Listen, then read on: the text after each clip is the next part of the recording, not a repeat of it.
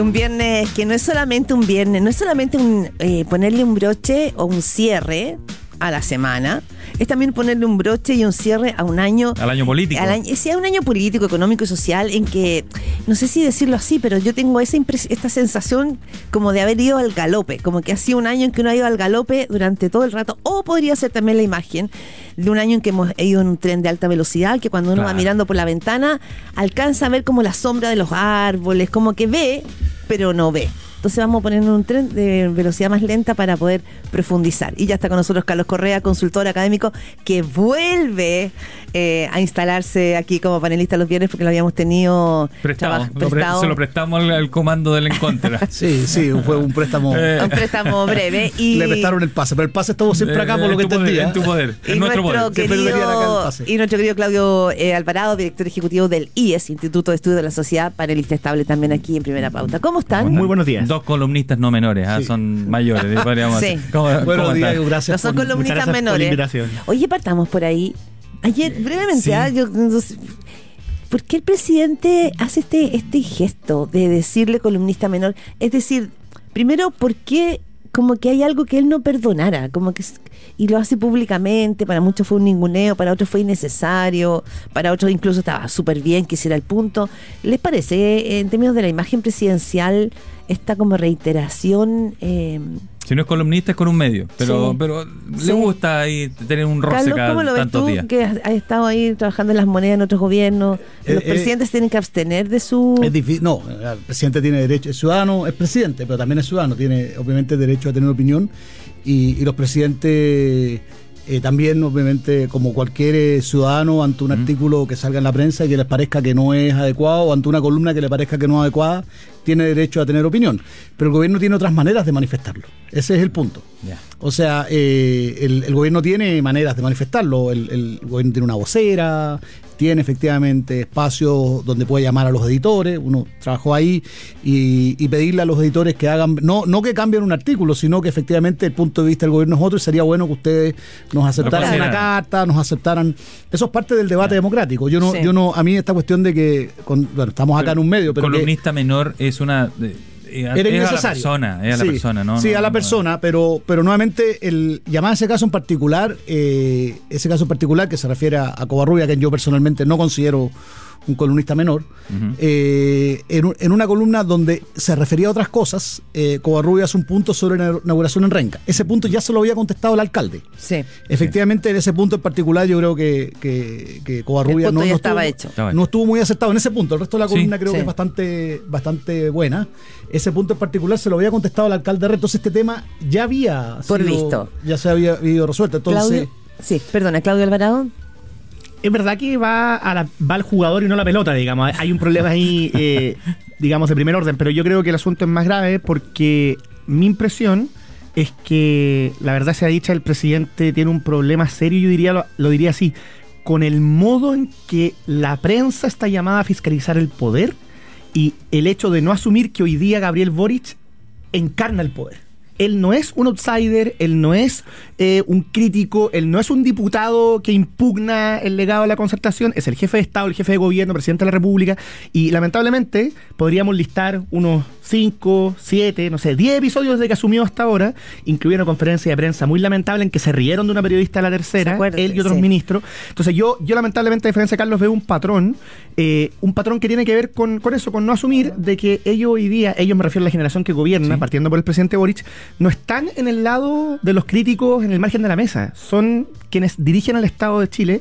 Y el problema yo creo que tiene esto es que además él se hace un flaco favor o sea, esto no le suma al gobierno, esto más bien le resta, porque sigue generando un ambiente que lleva a la pregunta sobre si, en palabras del propio mandatario, el presidente habita el cargo. Bueno, él va a cambiar encargada de comunicaciones. No sé si eso tiene que ver directamente con ese tipo de funciones. ¿Es quien le aconseja ahí o no el segundo piso más bien, Carlos Correa? Eh, yo entiendo sí que, mismo. que fue una fue una, una pulsión del propio presidente. Lo que se hizo una salida madre. Eh, fue una una pulsión del presidente. Ahí cuando el encargado de comunicación se toma la cabeza y dice Yo conozco profesionalmente bastante a la ex, eh, eh Tatiana, Clima. conozco bastante y, creo que tiene el suficiente oficio como para no tratar a nadie de columnista menor. Eh, por tanto, no mm. creo que estuviera, además, bueno, fue posterior a su salida, eh, no creo que estuviera en ese diseño, pero en efecto, nuevamente, el punto ya había sido contestado por el alcalde de Renca. Y el punto probablemente, yo personalmente pienso que sí, efectivamente, en esa parte Mm. la, la reflexión de, de Covarrubia, que no es para nada columnista menor, era desafortunada, pero Sí. ya se había contestado, entonces, ¿para qué?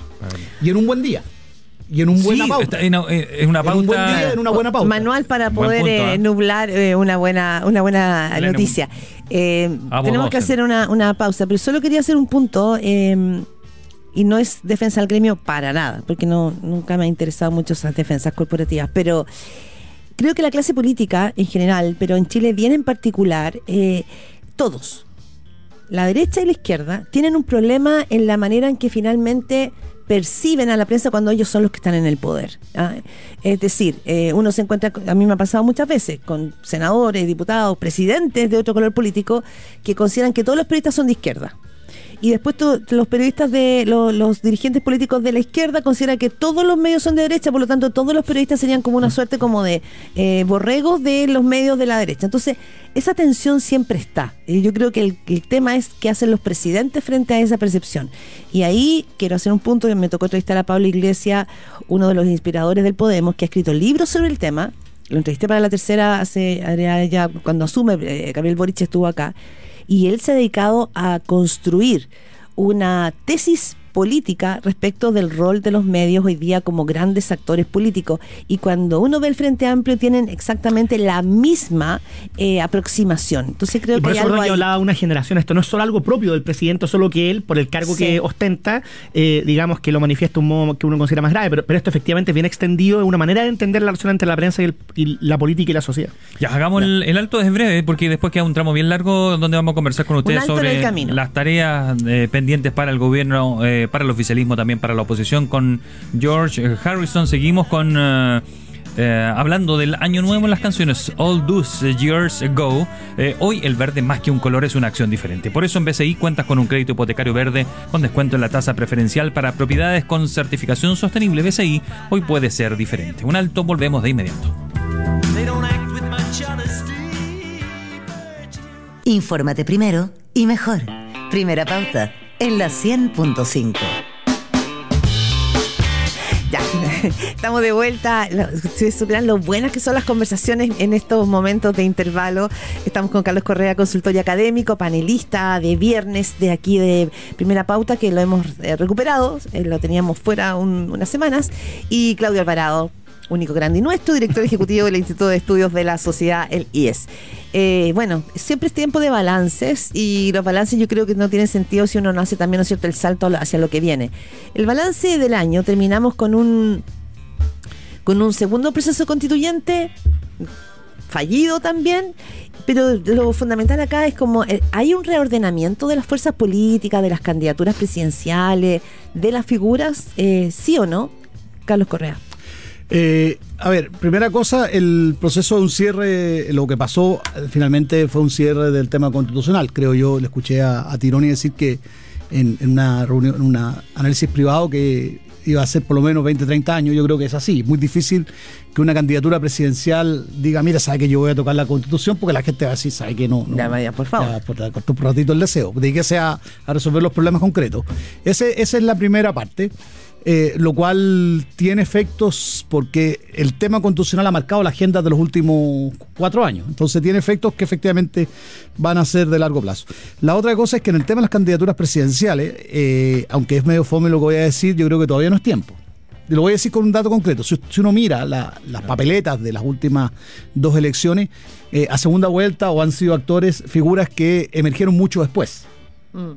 Emergieron mucho después, Pero me refiero. Boric, por lo pronto. Por lo pronto, el propio- el presidente. Los que se cayeron al principio son los, que, los candidatos de siempre. Claro, yo, yo me acuerdo que la, la conversación en la época, ¿Mm? en, la- en esta misma época, hace dos años, era ¿qué va a pasar en la segunda vuelta entre Jado y Lavín? Y ninguno de los dos llegó a la papeleta. Ese, ese es un, ese, ese es un Ese hecho es un y por tanto, señal, ¿eh? y, y- y en la elección anterior a esa también se pasaron fenómenos así. Vea, Sánchez no está en los cálculos de nadie y casi se instala en segunda vuelta. Eh, el propio Guillé también fue tuvo una, una irrupción y, y Lago, acuérdense lo que pasó, es así. Por tanto, creo yo que si uno hace la misma, hace el mismo ejercicio y en un clima político mucho más revuelto que, que de, las veces anteriores, eh, uno debiera decir que no tenemos su- demasiada incerteza como para opinar de las candidaturas presidenciales. Bien. Y quienes están en la punta quizás no lo estén en un tiempo más. Claudio Alvarado. Sobre el tema constitucional, sin perjuicio de la necesaria autocrítica que deben hacer las fuerzas que impulsaron el a favor, eh, eso es evidente, pero, pero a propósito de lo que dice Carlos, yo diría dos cosas. Lo primero es que, si es que es verdad que se cerró el tema constitucional, hay un mérito en ello que se va a comentar poco eh, en estos días a la luz del resultado y, y de las divisiones y recriminaciones entre las derechas. Hay un mérito, digo, en eh, quienes desde la centro derecha impulsaron luego del monumental triunfo del rechazo cumplir la palabra empeñada y abrir un nuevo proceso. O sea, si es que es verdad que se cierra, es en parte por, por, por- por esa razón que creo que se va a olvidar, así que por eso la subrayo. Y lo segundo que quería decir, a propósito también de lo que decía Carlos en relación con, con la cuestión constitucional, es que me parece que él tiene razón en el sentido de que cara a la ciudadanía va a ser muy difícil persuadirla de abrir un nuevo proceso, pero yo soy un poco más escéptico en que no vayan a aparecer candidatos presidenciales o precandidatos Levantando con ganas de insistir, porque de hecho yo intuyo que para los candidatos que le hablan al público más de izquierda va a ser una tentación natural diferenciarse. Mientras el socialismo democrático o quien sea renuncia a una demanda histórica, aquí nosotros, digo nosotros pensando en quienes digan esa, esa, esa bandera, no en mi caso, no sé, el Partido Comunista, Daniel Jaue, va a intentar diferenciarse por la izquierda. Yo creo que va a ser un, un- un conflicto de las izquierdas de cara a los siguientes procesos. Dicho en simple, no veo a toda la izquierda renunciando con igual intensidad a- a- a esa bandera.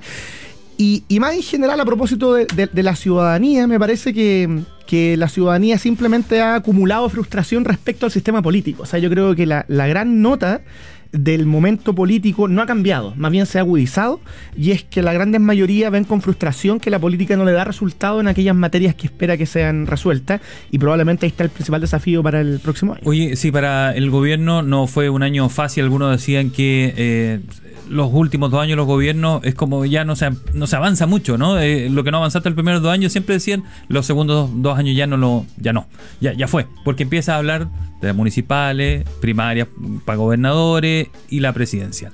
Eh, lo va a estar así Carlos y eh, Carlos Correa y eh, en el papel se dice que va a ser seguridad previsional y pacto fiscal las tareas que se ha autoimpuesto el gobierno. Eh, ¿Cómo ves ese, ese escenario? Eh, a ver, primero estamos en un tercer tiempo del gobierno que todavía no tiene un relato definido. Y Ya con- la mitad. Pero nuevamente, o sea, el gobierno tuvo primer, primer tiempo que fue, esperemos eh, ganar eh, la nueva constitución para lanzarnos con todo. Eso es más que un relato, era una, un, Un anhelo.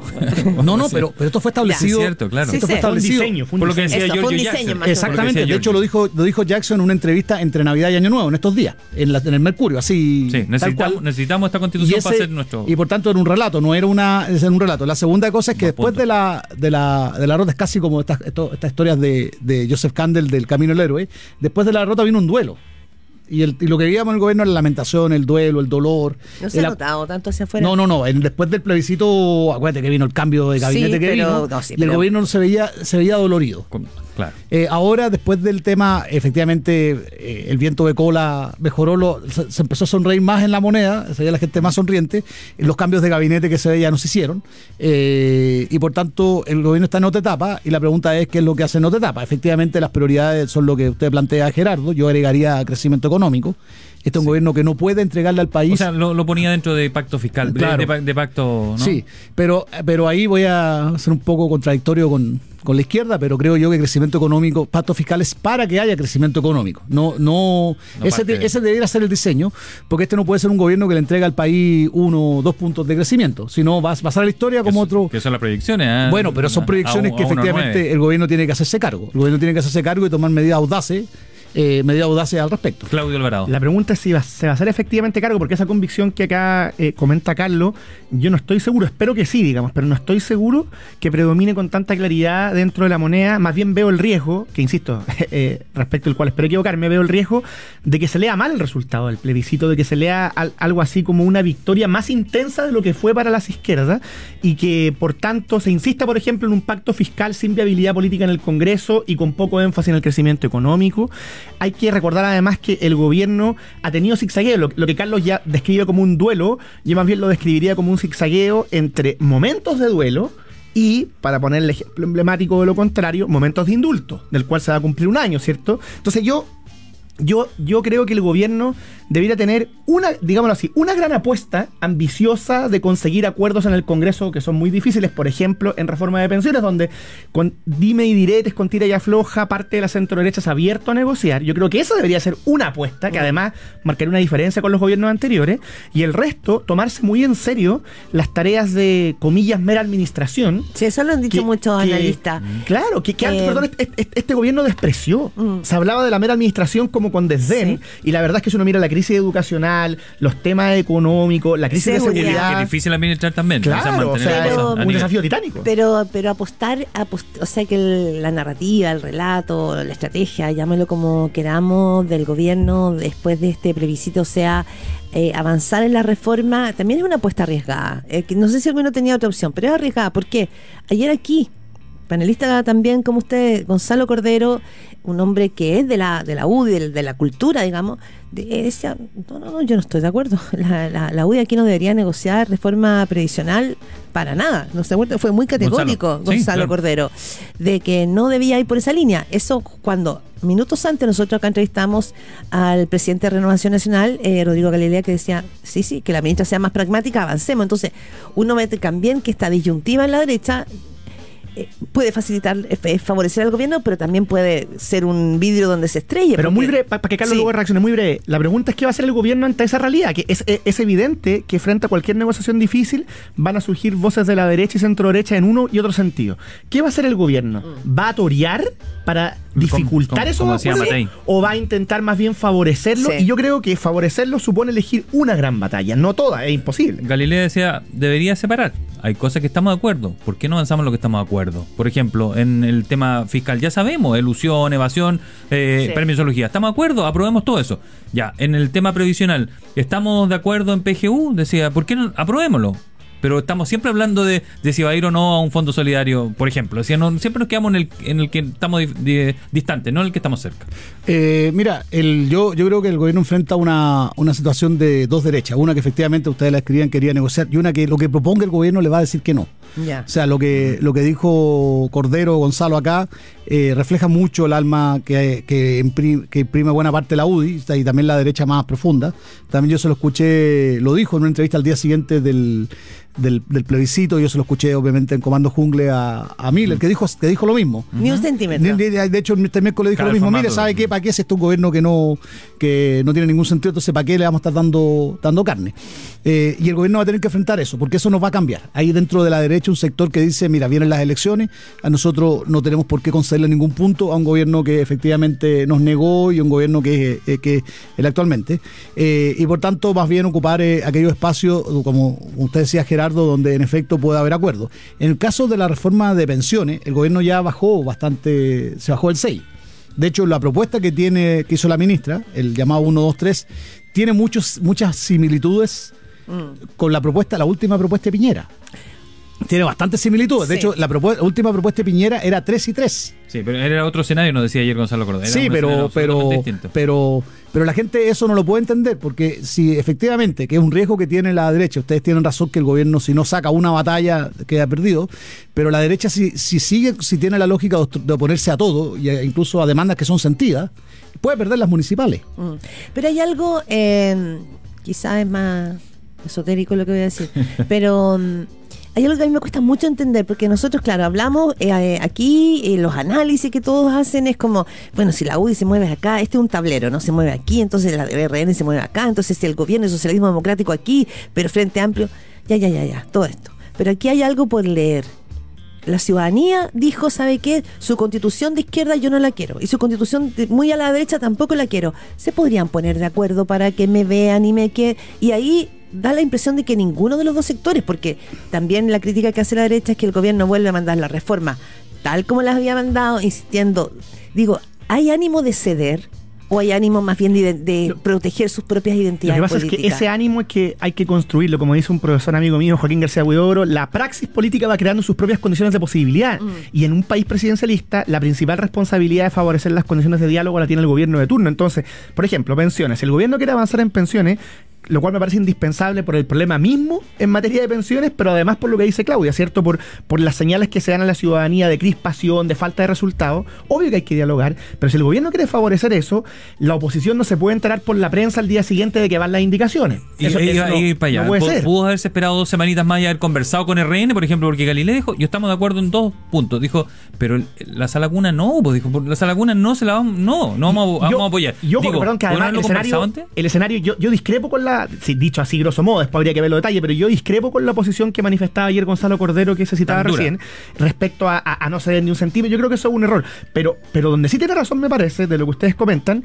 es en el hecho de que el escenario cambió, porque entre la reforma de Piñera y la actual hay un dato no menor, que son los retiros de fondos de pensiones impulsados por la izquierda y avalados por casi todo el sistema político en su minuto, que lo que hicieron fue fortalecer digámoslo así, el efecto cultural de la capitalización individual y no hay estudio que muestre que eso está muy arraigado. Eso no quiere decir que haya que terminar en un 6-0. A mí me parece que todo diálogo exige ceder, pero sí requiere que la moneda asuma que esto va a tener que cambiar para ser exitoso y si la derecha o parte de ella quiere dialogar hay que tomar esa actitud, creo yo. Carlos Correa. Mira, eh, yo creo que, a ver, primero el gobierno no tenía otra jugada que no fuera a presentarlo ese día, porque Ah. la propia derecha le había dicho antes del plebiscito, señora ministra, si usted quiere conversar, presente sus indicaciones, muestre sus cartas y ahí conversamos. Sí, es eso, verdad, eso eso venía de antes, Eso, sí. eso es así y por tanto el gobierno si, si decía, mira, voy a anunciar esto y se, se regala el tiroteo, y le iban a decir lo mismo. Por tanto, no había otra jugada posible que eso. Eh, no había otra jugada posible que eso. Yo, yo sigo pensando que probablemente los espacios de acuerdo, hay mucho más acuerdo en la reforma de pensiones de lo que sale, porque por ejemplo en todo el diseño de que de separación de la industria hay acuerdo y el gobierno entregó una- un punto que para la oposición era bien importante que es que eliminó el rol, el rol estatal. Ahora, en las dos dimensiones, tanto la dimensión de gestión de las personas eh, como la dimensión de gestión financiera, eh, se permite plena libertad y participación pública y privada. Eso es una cosa que había pedido la oposición y habían pedido también los empresarios y en eso el gobierno se dio. Eh, nuevamente, esto es noticias de desarrollo. Yo estoy de acuerdo con usted, Claudia, que en efecto no... Me encanta porque no tratas de usted. Porque estamos en la radio. Ah, A mí me encanta, Y yo lo me tendría que tratar de usted, entonces. No, Carlos no me Correa. usted, ya te voy a Ah, tratar a ti. Pero que, que usted Gerardo, usted Ya. Claudia, usted Es que Claudia. con respeto, con respeto, ya, pero le voy No, a sí, decir me todo- encanta, me No, encanta. a Está mí bien, bonito. está bien, me- me- Sí, Ah, ya me- está me bien. a me entonces, gusta, muy ya. bien. eh, el, pues eso son las autoridades acá, pues, Ah, ya, como el presidente y la presidenta, así que. Pero, pero vol- volviendo al punto en particular, eh, el, el- el- lo que no puede pasar, y aquí el que, el que se ponga duro pierde, y en eso la, la Clau- Claudia tiene razón. Eh, Chile no quiere una, un país que los problemas se resuelvan con una mano muy corrida hacia la izquierda, tampoco la quiere con una mano muy conservadora. Y por tanto, quien se quede en su trinchera va a perder. Y esa lección el gobierno creo que la está aprendiendo. De hecho, ayer demostró que está dispuesto a dejar la trinchera más ¿Por qué? trinchera. ¿Por ese QM? Por ese. QM. Está dispuesto a salirse de, ya de así, ya, Del ya la trinchera más trinchera. Está dispuesto a salirse el monte y por tanto la derecha nuevamente, si efectivamente se queda en la trinchera, va a perder. Porque la gente va a decir, mire, esta gente no aprendió. po". Claudio Alvarado. Yo estoy de acuerdo en que los actores políticos tienen que dialogar y entregar resultados, pero mi diferencia con Carlos, de énfasis más que otra cosa probablemente, es que las condiciones del diálogo las favorece o las perjudica el gobierno y, y por tanto, si es que queremos tener reforma de pensiones y la oposición está pidiendo 6-0, pero sabemos que va a haber un acuerdo que no va a ser 6-0, el gobierno también va a tener que ceder desde su planteamiento. Además, lo de la sala cuna ha sido muy criticado por varios motivos, que es regresivo, que es Que no, inconstitucional. que no tiene que, nada Que no que tiene ver ahí. ver con- Entonces, yo, yo creo que el gobierno tiene que, digámoslo así, asumir que para que esto resulte tiene que ceder un poco más, de modo tal que la parte de la centro derecha que quiere dialogar efectivamente y llegar a acuerdo tenga, digámoslo así, todos los motivos para poder desmarcarse de quienes quieran cerrar la puerta al diálogo. Y eso lo tiene que favorecer el gobierno. Si es que no lo favorece Oye, el gobierno, no. no hay Mencioné eh, seguridad previsional y, y pacto.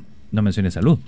Ah, Eh, bueno, que probablemente sea la Sí, en urgencia. el caso salud, probablemente, sí, en el caso eh, salud hay una, hay una situación también que requiere acuerdo, pero hay una situación un poco distinta porque lo que hizo la fallo de la Corte Suprema fue establecer una nueva realidad y de hecho por la vía de los hechos se va a terminar imponiendo una reforma eh, que, que era la que quería Bachelet siendo ministra y que en su momento en, el- en la moneda en el segundo piso entonces no quería y le pusieron un ¿cómo se llama? le pusieron un team de, de- de contención a la ministra y de ahí partieron las dificultades entre, entre Lago y la presidenta entre los dos presidentes, que es que vamos a tener un plan universal y después seguros de segundo piso. Ese, ese, eso, ese, esa es la realidad y hay que decir las cosas como son, que se impuso a raíz del fallo de la Corte Suprema.